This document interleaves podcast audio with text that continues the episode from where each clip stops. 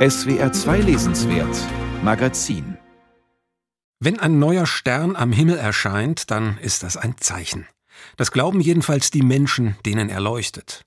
Der neue Stern ist ein Wunder, ein Menetekel, eine Drohung oder einfach nur ein Phänomen, für das es ganz bestimmt eine wissenschaftliche Erklärung gibt. Es sah aus, als würde der Wald brennen. Aber es war ein Himmelskörper, erkannte ich, denn das Licht stieg höher und löste sich nur einen Augenblick später vom Bergrücken. Es war ein Stern. Und was für ein Stern es war. Ich schaltete den Motor ab und stieg aus, lehnte mich an die Motorhaube und sah zu ihm hoch. Auch wenn der Stern nichts bedeutet oder nur das, was die Menschen an eigenen Ängsten, Ahnungen, Glauben und Wissen in ihn hineinlegen, hat er doch eine literarische Funktion. Er verbindet die neun Figuren, die da kapitelweise als Ich-Erzählerinnen und Ich-Erzähler in Karl Ove Knausgards Heimat auftreten im norwegischen Bergen. Auch wenn der Stern kein Zeichen ist, denn das würde doch wohl voraussetzen, dass da etwas ist, das Zeichen geben will, ein Gott oder irgendein planetarisches Winken. Geschehen in diesem hitzesatten Sommer merkwürdige Dinge. Massen von Krebsen bevölkern die Straße, die Fische im Fjord vermehren sich bedrohlich, ein Dachs verirrt sich ins Wohnzimmer, ein zahmer Hirsch taucht auf, ein Fuchs und schwarze Vögel im Wald, die merkwürdige Laute ausstoßen. Auch die Menschen spielen verrückt, versäumen den Schlaf und geraten in Zustände zwischen Wahnsinn und Wahrhaftigkeit. Es ist, als ob Knausgard alle Gewissheiten erschüttern möchte. So schreibt es dann auch Egil, ein erfolgloser Schriftsteller, in einem Essay über den Tod und die Toten, mit dem dieser grandiose Roman endet. Gespenster, Untote, Himmel und Hölle. Oh, diesen Vorstellungen haftet etwas so Ekelhaftes an eine Art dumme und blinde Verzweiflung. Wir wissen, dass es nicht stimmt. Denn die Grenze zwischen dem Rationalen und dem Irrationalen ist fast so absolut wie die zwischen Leben und Tod. Die rationale Betrachtungsweise stößt alles ab, was nicht rational ist, kann es nicht in sich aufnehmen, wodurch das, was nicht rational ist, für das Rationale einfach nicht existiert. Zwei Tage lässt Knausgard auf knapp 900 Romanseiten verstreichen, minutiös erlebt von seinen Figuren, die über das Klein-Klein ihres Alltags ebenso detailliert Auskunft geben wie über all ihre Sorgen, über kluge und dumme Gedanken.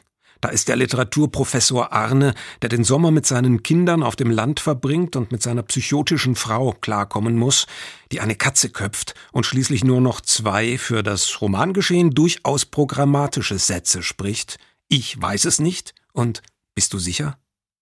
Da ist die vor allem von Beerdigungen in Anspruch genommene Pastorin Katharin, die aus ihrer Ehe ausbrechen möchte und die die Theologie nicht als Lehre von Gott begreift, sondern als Lehre davon, wie wir von Gott sprechen.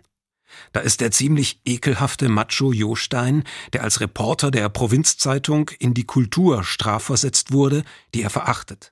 Doch nun, nach den bestialischen Morden an den Mitgliedern einer Death Metal Band, wittert er eine neue Karrierechance als Sensationsjournalist. Da ist Josteins Frau Turit, die in der Psychiatrie arbeitet, und die OP-Schwester Solveig, die es mit Hirntraumata und Organspenden zu tun hat und also an der Grenze von Leben und Tod operiert.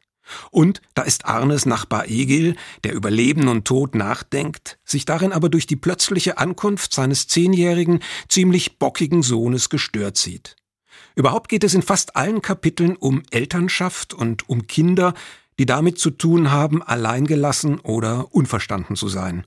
Die Erwachsenen verstehen sich ja schon selber nicht. Wie könnten sie von der Existenz der Kinder also nicht überfordert sein?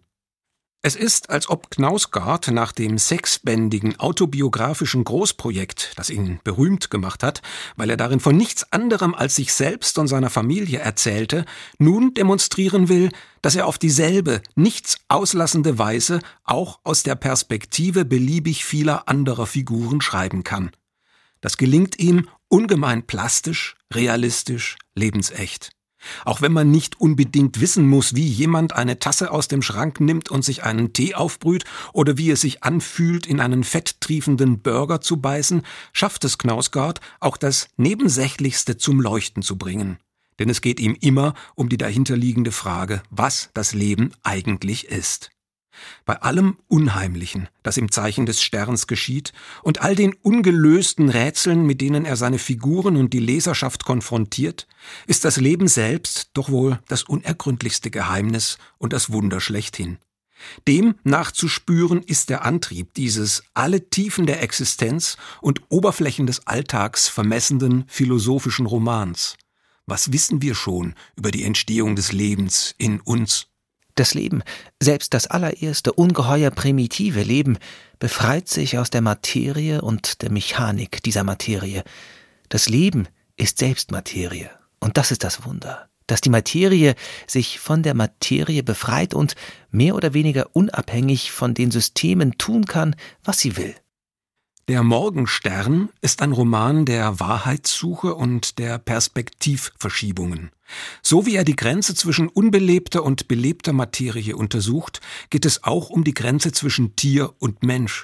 Nicht die Fähigkeit zu denken macht für Knausgard den Unterschied, sondern das Bewusstsein von sich selbst, das Wissen um sich. Der Mensch ist nicht einfach nur ein Subjekt, das die Welt betrachtet, sondern etwas Offenes, das Welt aufnimmt, das von ihr geformt wird und sich seine Welt erschafft, in dem die Grenzen zwischen Innen und Außen, Wahrnehmung und Vorstellung ständig in Bewegung sind. So gibt es auch keine Grenze zwischen dem Autor und seinen Figuren. Er ist sie alle, der fiese Journalist genauso wie der sensible Denker und die Theologin. Im Denken ist jedes Wunder möglich im Schreiben erst recht. Der Morgenstern ist ein Romanwunder, das sich über 900 Seiten erstreckt, ohne auch nur eine Sekunde langweilig zu sein. Langeweile und Müdigkeit ist ja ein Teil des Lebens. Knausgard erzählt sie mit, denn vielleicht entstehen daraus die besten Einsichten. Aber dann ist Langeweile eben nicht mehr langweilig.